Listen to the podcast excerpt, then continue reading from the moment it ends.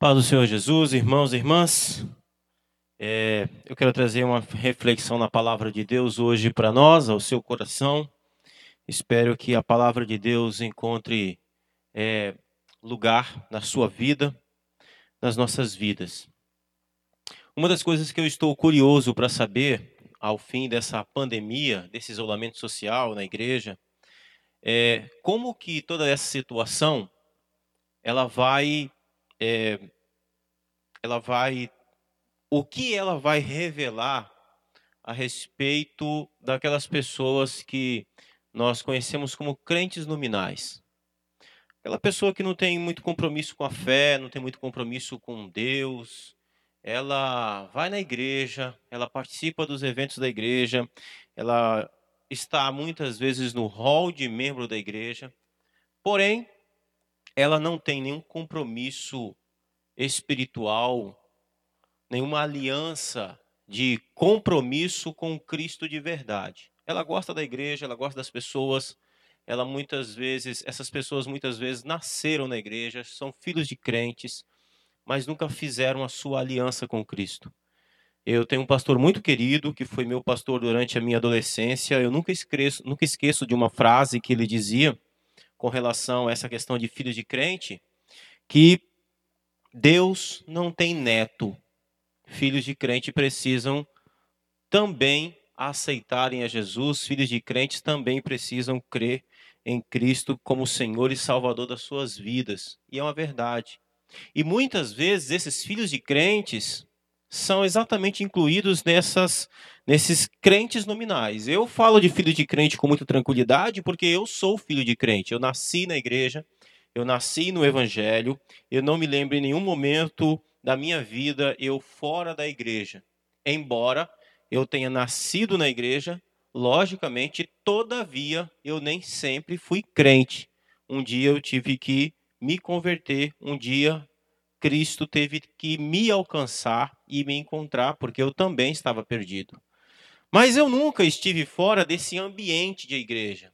Eu cresci naquela ideia de que eu nunca fui do mundo, né? Nunca fui é, um perdido, ledo engano.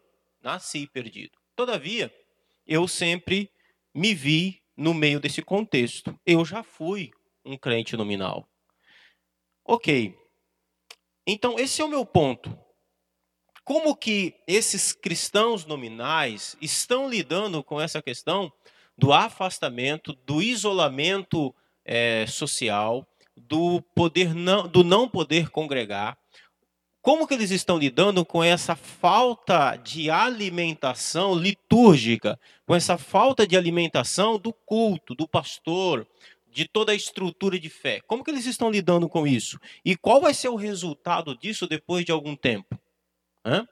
Ok, eu estou falando tudo isso aqui, por quê? Porque o texto que eu escolhi para nós meditarmos hoje, ele fala exatamente sobre isso. E isso é muito perigoso. Ser crente nominal é extremamente perigoso, porque o problema do crente nominal é que ele é um crente condenado. Ele não, ele não tem nenhuma certeza de salvação. A Bíblia não lhe dá nenhuma garantia de vida eterna. Esse é o problema. O texto que eu escolhi, Romanos capítulo 3, verso 1 ao 8, o apóstolo Paulo diz assim: Qual é, pois, a vantagem do judeu? Ou qual a utilidade da circuncisão? Muitas, sobre muitos aspectos, principalmente porque aos judeus foram confiados os oráculos de Deus. E daí? Se alguns não creram, a incredulidade deles virá desfazer a fidelidade de Deus? De maneira nenhuma. Seja Deus verdadeiro e mentiroso todo homem, segundo está escrito, para seres justificado nas tuas palavras e venhas a vencer quando fores julgado. Mas se a nossa injustiça traz a lume a justiça de Deus, que diremos?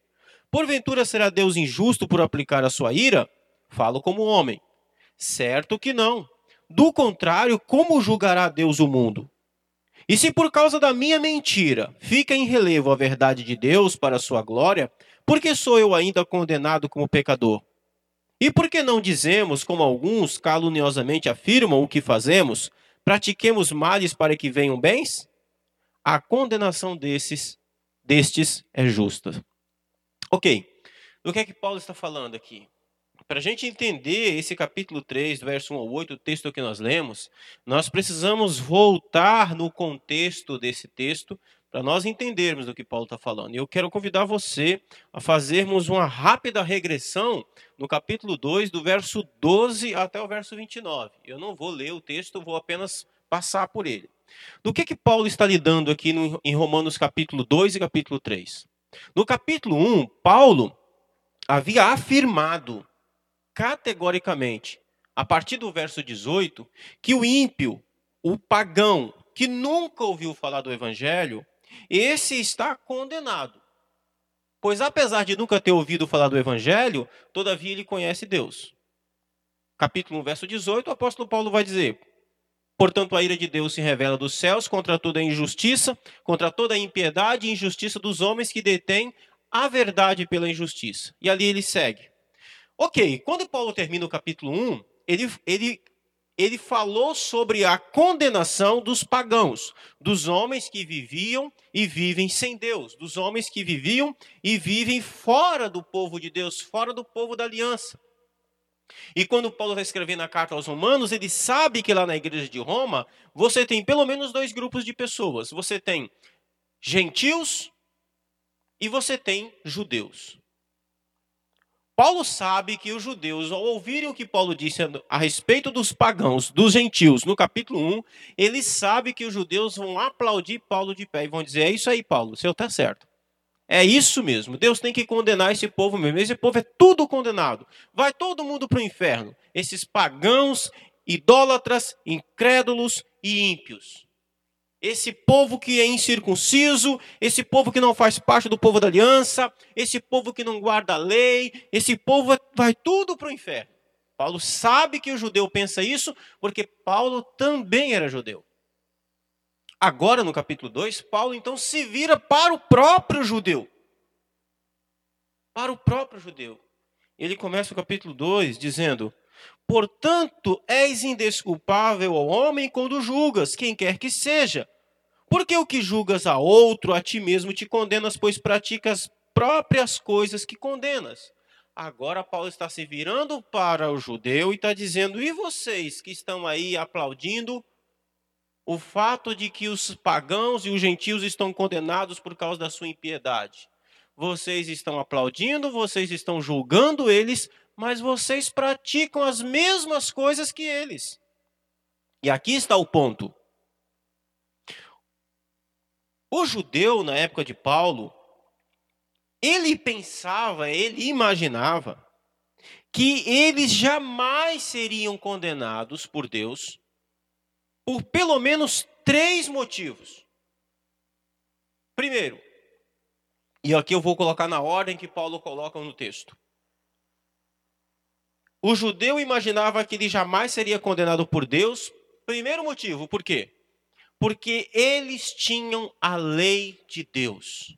Eles tinham os dez mandamentos, eles tinham o Antigo Testamento, eles tinham os oráculos de Deus, eles tinham a palavra de Deus. Deus havia revelado a vontade de Deus a eles. Então eles se sentiam privilegiados pelo fato de que Deus havia olhado para eles e de uma forma especial Deus havia revelado a sua vontade, a sua lei a eles, e então eles pensavam: Deus não pode se contradizer. Deus não pode destruir um povo da qual ele se revelou a esse povo. Deus não pode destruir um povo a qual ele deu a sua lei. E aqui vem o primeiro argumento, o contra-argumento de Paulo no verso 12, Paulo vai dizer assim: Ora, assim todos os que pecaram sem lei também sem lei perecerão. Primeiro ponto. O ímpio, o gentil que não conhece a lei, que pecou sem, sem o conhecimento da lei, Paulo diz, também sem o conhecimento da lei perecerão. Aí agora ele vai se voltar para os judeus. E todos os que com a lei pecaram, mediante a lei serão julgados. Ok, o que Paulo está dizendo aqui é o seguinte: no verso 13, ele vai afirmar: Porque os simples ouvidores da lei não são justos diante de Deus. Aqui vem a primeira resposta de Paulo. Vocês estão achando que vocês não vão ser que vocês não serão condenados porque vocês têm a lei de Deus? Vocês estão seguros no fato de que Deus deu a lei a vocês e por isso vocês são especiais? Ora, os pagãos que não têm a lei, sem lei eles vão perecer. Os pagãos que não têm a lei, sem lei também perecerão. Vocês, os judeus que receberam a lei, todavia pecaram diante de Deus, vocês serão julgados baseado na lei. Em certo sentido, Paulo está dizendo assim: o pagão que vai ser condenado ao inferno, porque ele peca sem a lei, de certa forma ele seria mais justificado do que vocês, porque pelo menos ele peca sem ter recebido a lei como uma revelação especial, mas vocês pecam sabendo que pecam, tendo consciência do próprio, do próprio pecado, um pecado que Deus havia avisado a vocês a respeito dele através da lei. E aí, Paulo, o segundo argumento de Paulo é o seguinte: os simples ouvidores da lei não são justos diante de Deus. Conhecer a lei de Deus não salva ninguém, é isso que Paulo está dizendo. Saber a respeito da lei não salva você.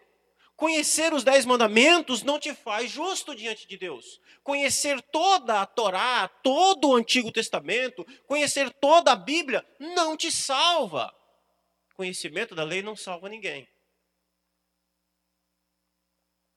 A W. Toze diz que Satanás é muito mais teólogo do que qualquer teólogo.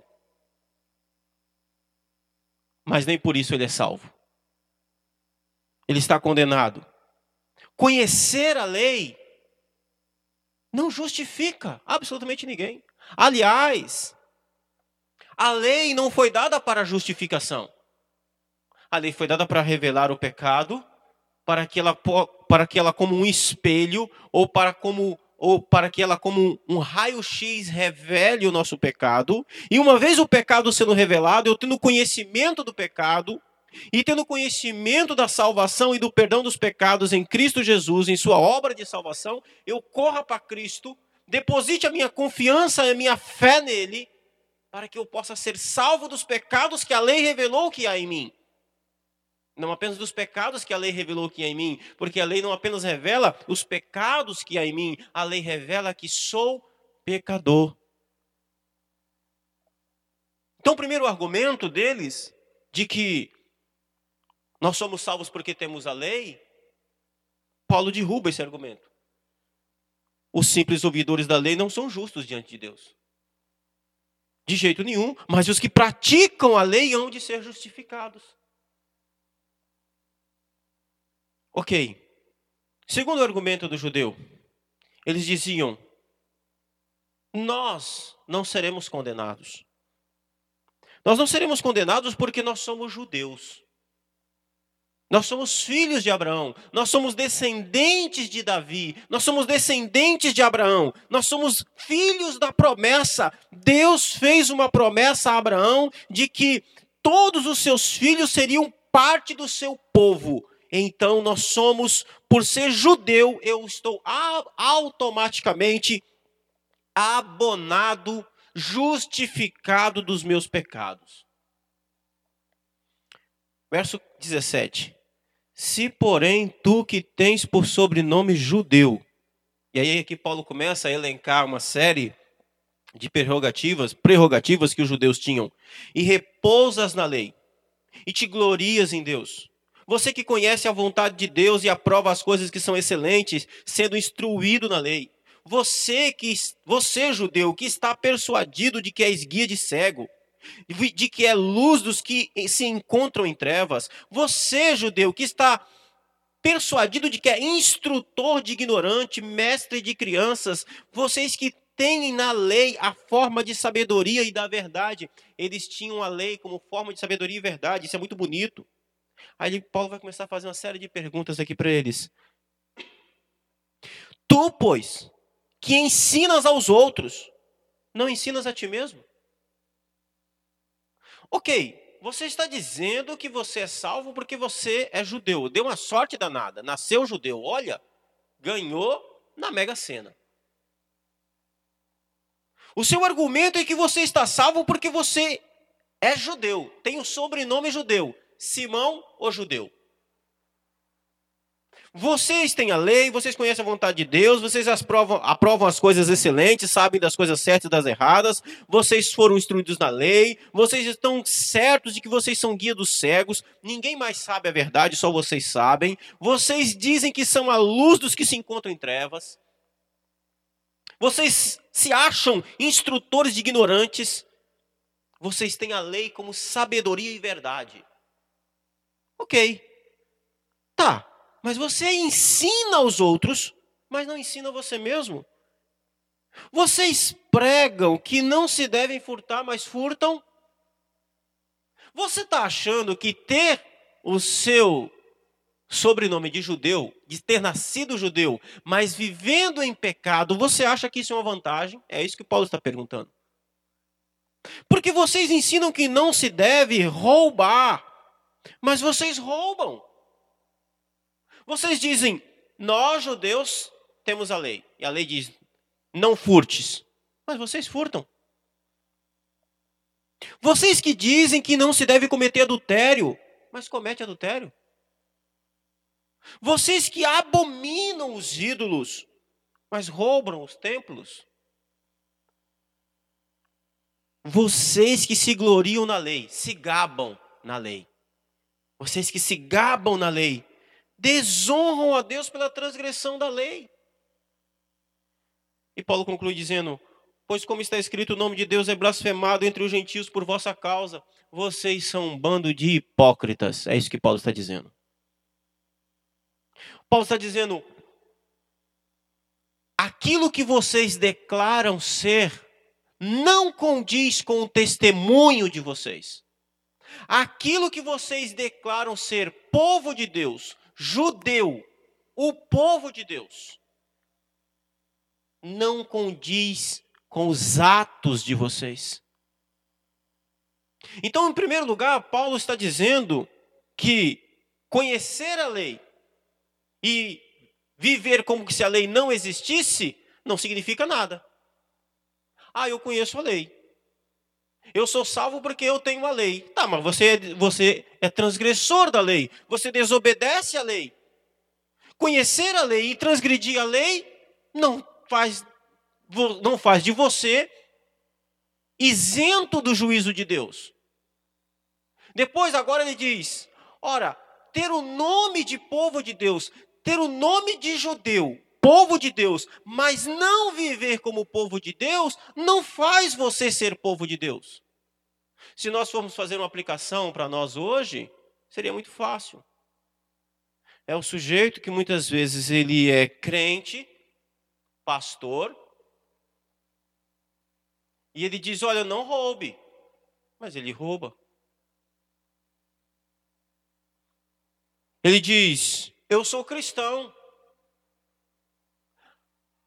Ele se veste como cristão, vai na igreja de crente, fala como crente, seu vocabulário é o crentez. Mas o seu testemunho não é de cristão. Ele não se parece com Cristo. Ele não se parece com o povo de Deus. É como o judeu que se arrotava arrogância por ser judeu, mas vivia como gentil, vivia como ímpio não vivia como o povo de Deus. Era judeu apenas de nome, mas não era judeu de verdade. Judeu no sentido de fazer parte do povo de Deus. Então, a segunda característica, eles se gabavam e achavam que por serem judeus eles estavam salvos. Todavia, não viviam como judeus, não viviam como o povo de Deus. Eles se gabavam da lei e diziam que estavam salvos, que Deus jamais condenaria aqueles da qual Deus revelou a sua lei, mas eles não obedeciam à lei. Eles apenas a conheciam. Entre os judeus, existia até um ditado entre os mestres judaicos que dizia que Deus jamais condenará um filho de Abraão. Tamanha a pretensão e a arrogância deles com relação a serem salvos apenas por causa da etnia. Ok. Terceiro argumento dos judeus era: primeiro era, nós temos a lei, Deus revelou a sua vontade a nós, então ele não vai nos condenar porque nós, ele nos deu a lei. Segundo argumento, nós somos o povo de Deus, nós somos judeus. Deus não vai nos condenar. Deus jamais condenaria o filho de Abraão. Paulo rebate o primeiro argumento dizendo: conhecer a lei e desobedecer a lei faz de você apenas um transgressor pior do que aquele que não conhece. Paulo rebate o segundo argumento dizendo: dizer que você é judeu, mas viver como ímpio, só faz com que o nome de Deus seja envergonhado. Terceiro argumento dos judeus: nós seremos salvos, nós estamos salvos, nós estamos garantidos, apesar dos nossos pecados, porque nós fomos circuncidados. Nós temos a circuncisão. A circuncisão era em, em termos modernos, era como se fosse hoje uma cirurgia de fimose no menino com oito dias de nascido. Essa marca no pênis da criança, do menino, era marca, era chamada de circuncisão e era uma exigência de todo menino judeu. E recentemente alguém me perguntou por que, que essa marca era exatamente nesse lugar, né? porque traz a ideia de algo realmente de algo íntimo. Era uma aliança íntima entre Deus e o seu povo, representado por Abraão, o primeiro, o patriarca, quando Deus mandou com que ele fizesse isso. É uma aliança íntima. Traz a ideia de intimidade. Temos uma aliança íntima. Então, o judeu era circuncidado. E a circuncisão era um dos grandes fatores com que fazia com que os judeus eles viviam é, se gabando de que estavam salvos. Nós estamos salvos porque nós somos circuncidados. Lá no, na carta de Gálatas, Paulo vai enfrentar uma situação difícil com os judaizantes, porque eles estavam adicionando a fé em Jesus a circuncisão à igreja de Gálatas, à igreja dos Gálatas. Eles diziam lá para os crentes de Gálata, da, para os crentes da Galácia, não basta crer em Jesus. Crer em Jesus é bom, é maravilhoso, é, é fundamental. Precisa também circuncidar. Só ter fé em Jesus não basta, você precisa ser circuncidado. E Paulo vai bater muito neles por causa disso. Então eles diziam que a circuncisão era fundamental e a circuncisão era a marca, a evidência de que eles estavam salvos, que eles estavam, que eles estavam salvos, que eles estavam garantidos. Aí Paulo responde: olha, verso 25: porque a circuncisão, a marca da aliança, a marca de que você tem um compromisso de aliança de salvação com Deus, a, a circuncisão tem valor se praticares a lei. Ou seja, se és, porém, transgressor da lei, a tua circuncisão, circuncisão já se tornou incircuncisão. Dizer que é circuncidado, ser circuncidado, mas ser transgressor da lei, não o torna circuncidado. Faz com que a sua circuncisão seja apenas uma cirurgia íntima. Ou seja, o que é transgredir a lei? Ser pecador. Você ser circuncidado, porém ser transgressor da lei, ser pecador, faz com que a sua circuncisão não tenha valor nenhum. Trazendo para nós hoje, a circuncisão está para a igreja hoje do Novo Testamento como o batismo. Ou melhor, o batismo hoje está para nós como a circuncisão era para os judeus. Ou seja, ser batizado não é evidência de salvação. Ser batizado e viver transgredindo a lei, ser batizado e viver pecando e continuar numa vida de pecado e continuar numa vida onde o pecado ele é adornado no seu coração, onde o pecado ele é acalentado, onde o pecado é nutrido, não faz de você salvo. Só faz o seu batismo ser apenas um mergulho, um banho num rio ou num tanque. Porque a circuncisão tem valor quando você está livre da opressão do pecado sobre a sua vida. Ok. Tudo isso daqui Paulo está dizendo para os judeus. Então, Paulo está dizendo, voltando rapidinho. Vocês ficam dizendo que vocês estão salvos por causa da lei porque Deus deu a lei a vocês. Paulo diz: conhecer a lei e viver como se ela não existisse não faz de vocês salvos de jeito nenhum. Conhecer a lei e não obedecê-la faz de vocês apenas pecadores mais terríveis, porque vocês estão pecando contra uma luz de conhecimento maior. Conhecer a lei não salva ninguém. Saber a respeito da lei não salva ninguém.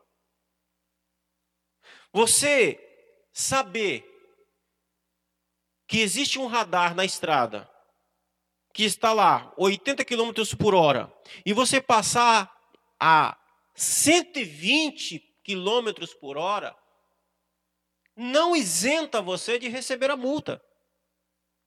A multa vai chegar, a lei vai ser aplicada. Você transgrediu a lei.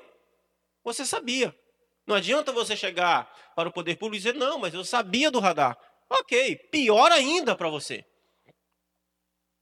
Segundo aspecto,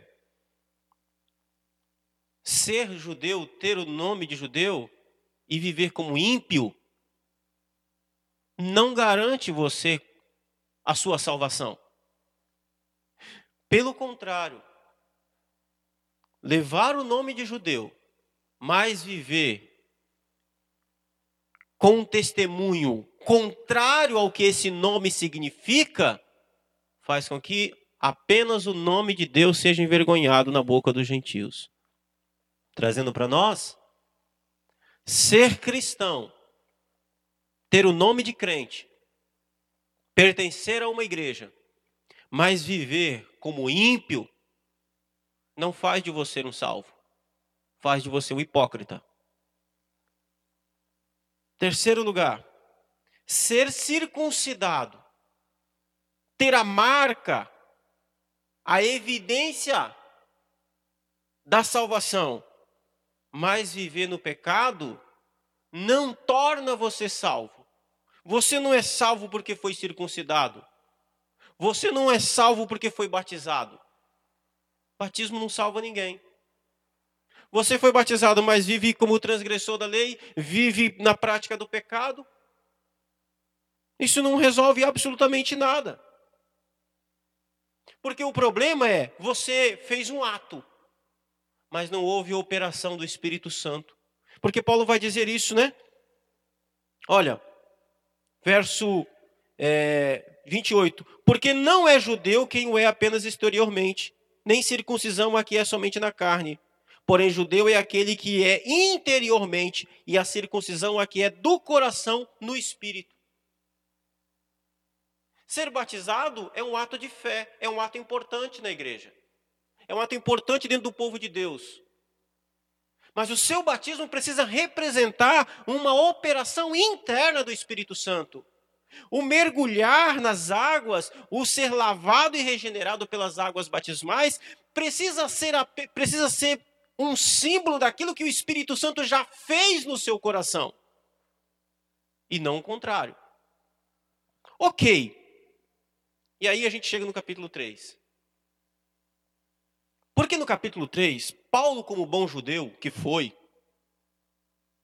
e agora convertido em Cristo, ele sabe que aqui não tem para onde o judeu correr. O judeu viu a sua hipocrisia, viu as suas falhas, Paulo acusou eles de pecado aqui. Só que aí entre os judeus tinha uma coisa muito mais terrível do que isso. Porque quando alguém apertava eles nesse sentido, e não tinha para onde eles saírem, não tinha para onde eles escaparem, eles tinham uma última alegação. A última alegação deles qual era? A última alegação dos judeus era: ok, mas o meu pecado, sendo judeu, ele deve ter algum significado. O meu por, eu, por eu ser judeu, o meu pecado deve ter uma, um propósito diferente diante de Deus. E Paulo vai começar a tratar disso agora, no capítulo 3. E ele começa perguntando: qual é, pois, a vantagem do judeu ou qual a utilidade da circuncisão? Alguém poderia pensar, nenhuma? Não, Paulo vai dizer, muita, sobre, sobre todos os aspectos. Paulo diz: Eu não estou tirando a importância de ser povo de Deus, e não estou tirando a importância da marca que o identifica como povo de Deus. Isso é importante? É import... Qual é a importância e qual é a vantagem do judeu? Muita. É muito importante. Qual é a importância da circuncisão? Quer dizer que a circuncisão é algo sem importância nenhuma? Deus criou isso para quê? Paulo disse: não, é muito importante. Muito importante. Principalmente porque aos judeus foram confiados oráculos de Deus. Opa, isso aqui é muito interessante. Paulo está dizendo assim: olha, prestem atenção. Não é que ser judeu não é importante, é importante. Não é que a circuncisão é inútil, ela é, ela é útil. Por quê? Porque aos judeus, aos judeus foram confiados oráculos de Deus. Foi ao povo de Israel, foi aos filhos de Abraão, foram aos descendentes de Jacó, foram as doze tribos de Israel que Deus confiou a eles os seus oráculos. O que são oráculos? São a palavra de Deus. É muito importante. O povo de Israel, sim, teve o seu papel fundamental e muito importante na história de todo o povo de Deus. Os profetas eram judeus. A lei foi dada aos judeus em primeiro lugar. O Messias era judeu, veio do povo de Israel. A aliança que Deus faz com a humanidade, a promessa de salvação que Deus faz aos homens em todos os tempos, passa e inicia-se pelos judeus. É isso que Paulo está dizendo. É muito importante. O problema é que isso torna os judeus o seu pecado mais grave ainda. Por quê? Ora, porque Deus não se revelou aos fenícios. Deus não fez a mesma coisa com os egípcios. Deus não fez a mesma coisa com os babilônios. Deus não fez a mesma coisa com os sodomitas, os cidadãos de, de Gomorra. Todavia, Deus fez aos judeus. E isso impõe sobre eles responsabilidade, impõe sobre eles maior responsabilidade a respeito da palavra de Deus. A questão é: o que foi que eles fizeram com esses oráculos de Deus? O que foi que eles fizeram com essa palavra de Deus que eles receberam? Ao invés de usarem essa palavra para serem transformados por elas, eles usaram o fato de terem recebido a palavra de Deus, os oráculos de Deus, para se sentirem especiais, para se sentirem intocáveis, para se sentirem salvos. Estamos salvos.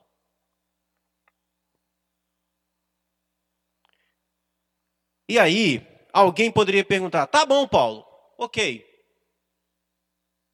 Então quer dizer que Judeu não presta. Ok, Paulo. Mesmo diante do pecado da nação de Israel, mesmo diante do pecado do povo judeu, aqui tem um argumento interessante no verso 3. Verso 3 diz assim: E daí? Se alguns não creram, a incredulidade deles virá a desfazer a fidelidade de Deus? Paulo está fazendo uma pergunta aqui interessante. Por que, que Paulo está fazendo essa pergunta aqui? Porque aqui vem um outro argumento dos judeus. Olha, Paulo, tudo bem, nós entendemos que realmente a nação de Israel pecou, nós entendemos que nós pecamos contra Deus, mas tem um detalhe: Deus vai ter que nos engolir. Deus vai ter que nos engolir, porque Ele prometeu que salvaria os filhos de Abraão. Ele prometeu, ele prometeu que faria de Abraão uma grande nação. Deus vai ter que nos engolir com os nossos pecados. Esse era o argumento deles aqui. Resposta de Paulo para esse argumento é o verso 3. E daí? Se alguns não creram, a incredulidade deles virá desfazer a fidelidade de Deus? Pergunta de Paulo aqui, em outras palavras, é o seguinte: vocês acham que o fato de vocês serem pecadores, povo de Deus, pecadores, obstinados, vocês acham que Deus vai engolir o pecado de vocês, Deus vai ter que engolir vocês, Deus vai ter que tolerar vocês do jeito como, como vocês são. Porque Deus fez uma promessa. Em outras palavras, Paulo está dizendo: Deus cumpriu a promessa dele. Deus cumpriu a sua fidelidade. Porque nem todo o Israel é Israel de Deus. Ele já havia falado isso no verso 29 do capítulo 2. Não se enganem. Deus não disse que ia salvar toda a nação. Deus disse que teria um povo para ele. E ele tem esse povo. Sempre existiu esse povo. Em todos os tempos, dentro do povo de Israel, da nação de Israel, Deus tinha o seu Israel, o seu povo. Assim como também dentro da igreja, muitos podem achar que Deus vai ter que te engolir porque você é crente. Deus vai ter que tolerar o seu pecado, vai ter que te salvar de qualquer jeito, porque ele te fez uma promessa, porque, sei lá, você tem uma promessa de Deus, uma profetada. Não tem. Deus mantém a sua fidelidade. Deus tem o seu povo dentro do povo.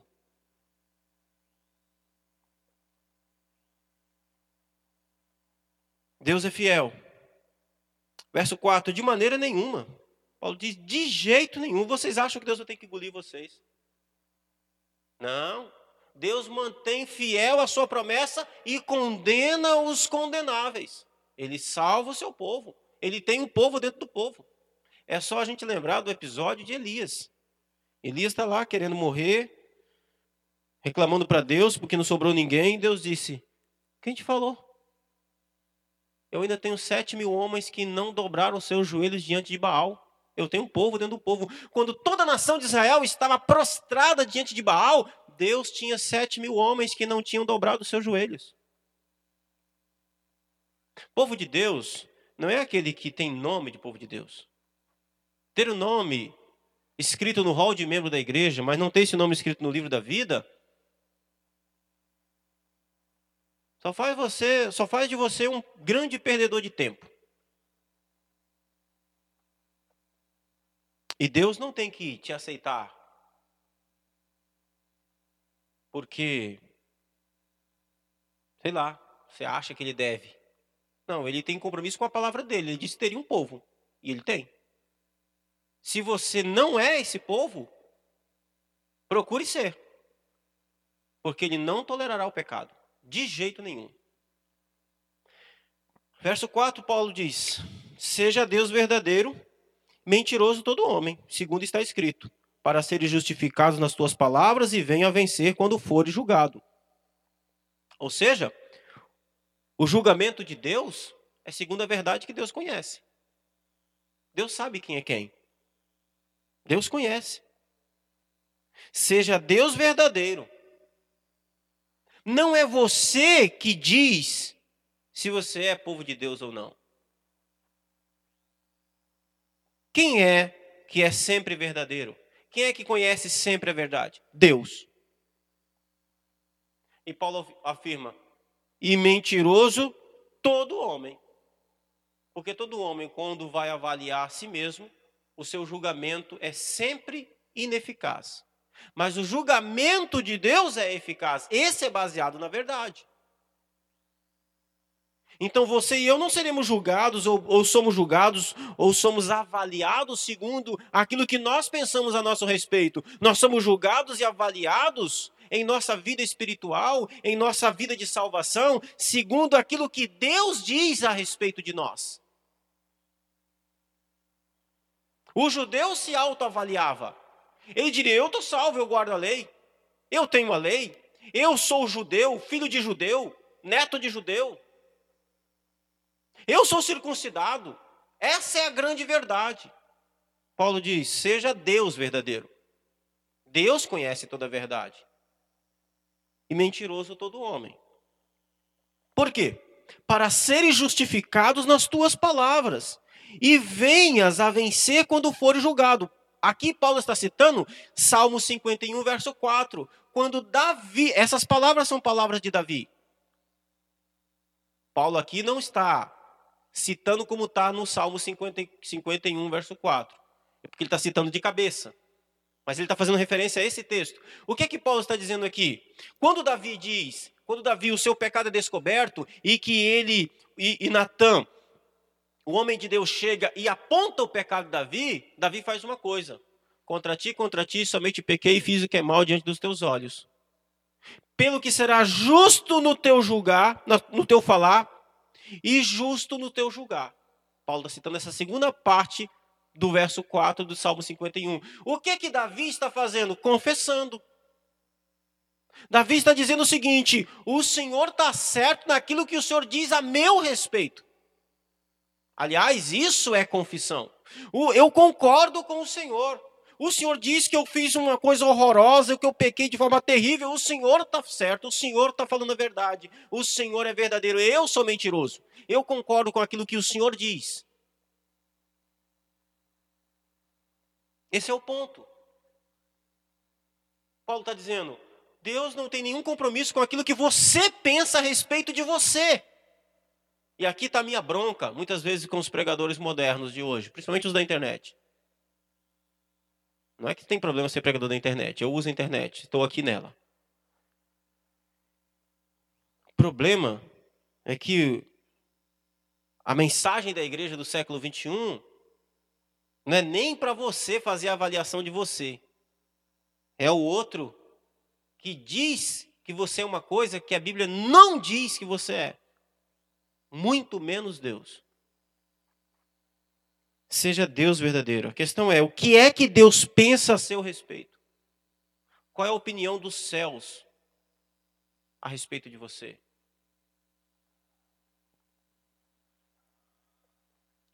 Ok. Então qual é o ponto do judeu aqui? Paulo.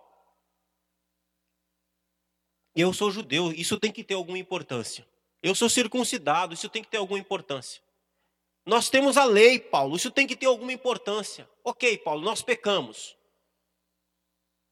Mas é assim, Paulo, nós não somos de jogar fora também não. Porque, Paulo, pense direitinho.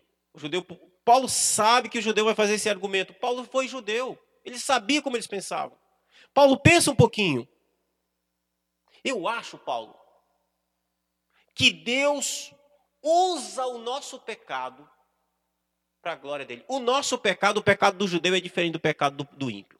O pecado do ímpio é terrível mesmo, é para condenação mesmo. Mas o nosso pecado, Paulo, nós somos judeus, nós somos o povo de Deus. O nosso pecado, Paulo, o nosso pecado é para a glória de Deus. Porque olha só, se Deus, Paulo, mostra que Ele é justo quando nós pecamos, então nós estamos fazendo um favor para Deus. Olha só que pensamento, né? Brilhante. Brilhante. Brilhantemente diabólico. É um pensamento brilhantemente de um Adão caído. O meu pecado para a glória de Deus. Irmãos, isso é tão comum dentro da igreja. Tem tanta gente que pensa assim. Tem tanta gente que vive assim. Não é que não tem consciência do pecado, não. Até tem consciência do próprio pecado, mas no fundo do coração diz: é, mas eu, quando eu peco eu, e depois eu me reconcilio com Deus, então no final das contas o meu pecado serviu para Deus ser glorificado de alguma maneira. Paulo vai, vai, vai mexer exatamente nesse ponto, verso 5.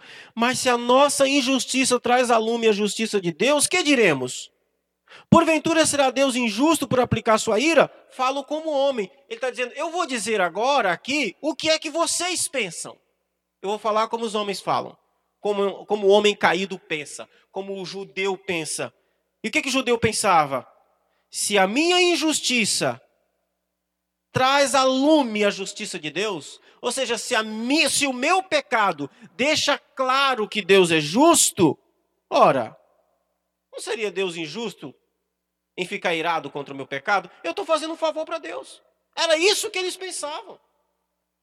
E a gente pode achar um absurdo que o judeu pensava assim, mas não é, porque o crente hoje também pensa assim. Que o pecado dele é para a glória de Deus.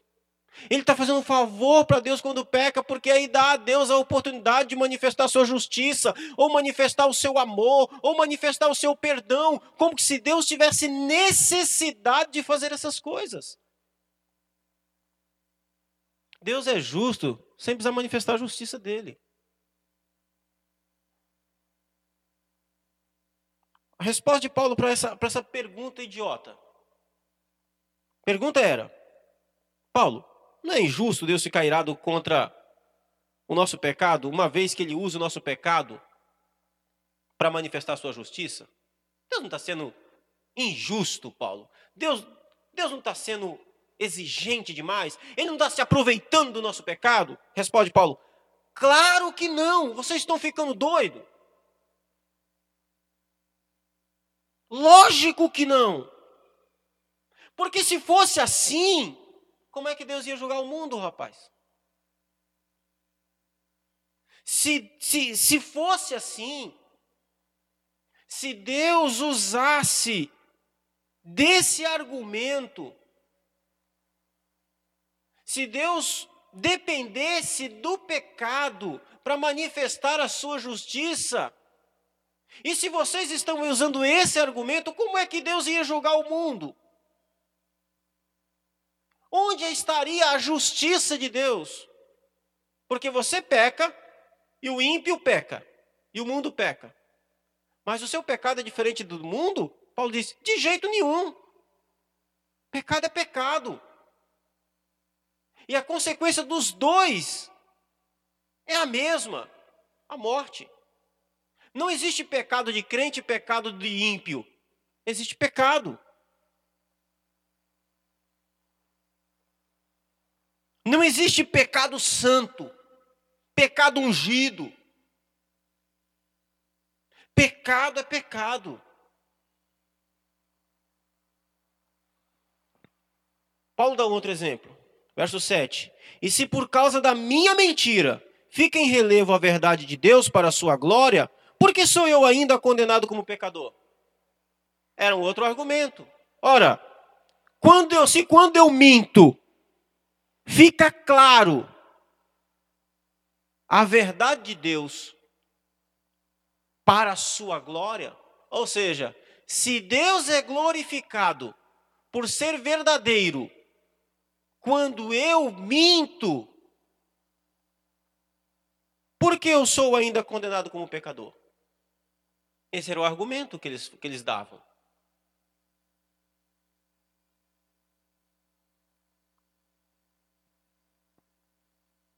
Aí Paulo, no verso 8, ele vai dizer assim: olha, vamos fazer o seguinte. Paulo vai para o extremo, né? E por que não dizemos? Ora, já que vocês estão dizendo que o nosso pecado é para a glória de Deus, vamos fazer o seguinte: vamos chutar o pau da barraca. Vamos chutar o balde logo de uma vez. Por que não dizemos? Aqui ele está sendo sarcástico. Por que não dizemos como alguns caluniosamente afirmam que nós fazemos? Porque Alguns diziam que Paulo afirmava o que ele vai afirmar agora. Pratiquemos males para que venham bens. Ora, vamos fazer o seguinte: já que o nosso pecado ele é, manifesta a justiça de Deus e, e a nossa mentira serve para manifestar a glória da verdade de Deus, vamos fazer o seguinte: vamos, vamos meter o pé na jaca, vamos, vamos praticar males mesmo, pecar cada vez mais, para que venha cada vez mais o bem. Tem sentido isso para vocês? Nenhum. De jeito nenhum. Ele, continua, ele conclui dizendo: a condenação destes, a condenação de quem pensa assim, a condenação de quem vive assim, é justa.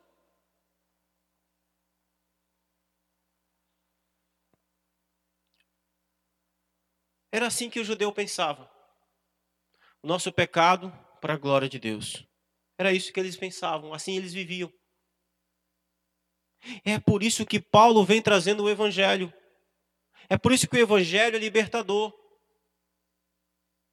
Porque o evangelho não vai deixar nenhuma brecha, nenhuma nenhuma nenhum vestígio de possibilidade para que o homem permaneça no seu pecado. E aqui eu concluo com a minha fala inicial. Eu concluo perguntando para você: você é um crente nominal? Você é um crente de nome? Ou você já nasceu de novo? Será que você não tem usado a lei de Deus, o fato de conhecer a lei de Deus, o fato de conhecer a palavra de Deus, como um motivo ou e apesar de conhecer a palavra de Deus, não tem vivido você na prática da desobediência dessa palavra? Pois se você conhece a palavra de Deus e vive na prática da desobediência daquilo que ela diz, se você conhece a lei de Deus e anda contrário àquilo que a lei ordena, então você está enrolado. Não há, justifica, não há justificação para você. Você está debaixo da condenação que essa lei diz que todos, os, todos aqueles que desobedecem estão. Se você, talvez, tem se segurado até hoje no fato de ser crente, de pertencer a uma igreja, talvez você está seguro no fato de que você é assembleiano, batista, presbiteriano, adventista, metodista, enfim. Isso é muito bom, isso é muito importante. Mas se você se agarra a isso para dizer que você está salvo, mas você vive como se fosse um ímpio, mas se você vive como se fosse um homem imoral, injusto, mas se você vive na prostituição, na pornografia, se você vive no adultério, se você vive na mentira, se você vive na prática do pecado, o que você está conseguindo, na verdade, é destruir o nome que foi colocado sobre você. Você é uma vergonha para o Evangelho. Ou talvez você possa dizer, mas eu sou batizado. Fui batizado, estou garantido. Olha, se você foi batizado nas águas, ou por imersão ou por aspersão, não importa. Se você tem um, um sinal de pertencimento ao povo de Deus, mas se o Espírito Santo não fez nenhum tipo de trabalho de conversão no seu coração, você só tomou banho. Se você vive como a velha criatura, se você ainda não nasceu de novo, apesar de ser batizado, apesar de fazer parte da membresia da igreja, apesar de ter passado pelo batismo, mas se você vive como ímpio, seu batismo, sinto lhe dizer, não tem valor algum diante de Deus, pois o seu batismo não pode transformar você à imagem de Cristo. Mas se você foi, se você foi, se você nasceu de novo, é impossível não ser batizado. Seu batismo tem todo significado. Em último lugar, não use os seus pecados como argumento de que Deus será glorificado e manifestará a graça e a justiça dele, e Deus será mais glorioso porque você peca. Isso é blasfêmia. Isso não entra na cabeça nem de um ser humano que pense um pouquinho, que usa pelo menos dois neurônios na cabeça. Isso não é nem racional. Quanto mais diante do Deus Santo. Dizer que o seu pecado produz glória para Deus e dizer que você peca para que Deus seja glorificado, isso é ser diabólico. E você precisa se arrepender dessa atitude de vida. Urgentemente. Queridos, eu quero deixar aqui essa palavra de alerta para você. Não seja um crente nominal. Não seja um crente de nome. Não seja um cristão da boca para fora. Ou apenas exteriormente. Que o Espírito Santo faça você nascer de novo, para a glória de Deus e louvor, honra e glória de Jesus Cristo. Amém? Fiquem na paz. Deus abençoe a vida de cada um, em nome de Jesus. Amém.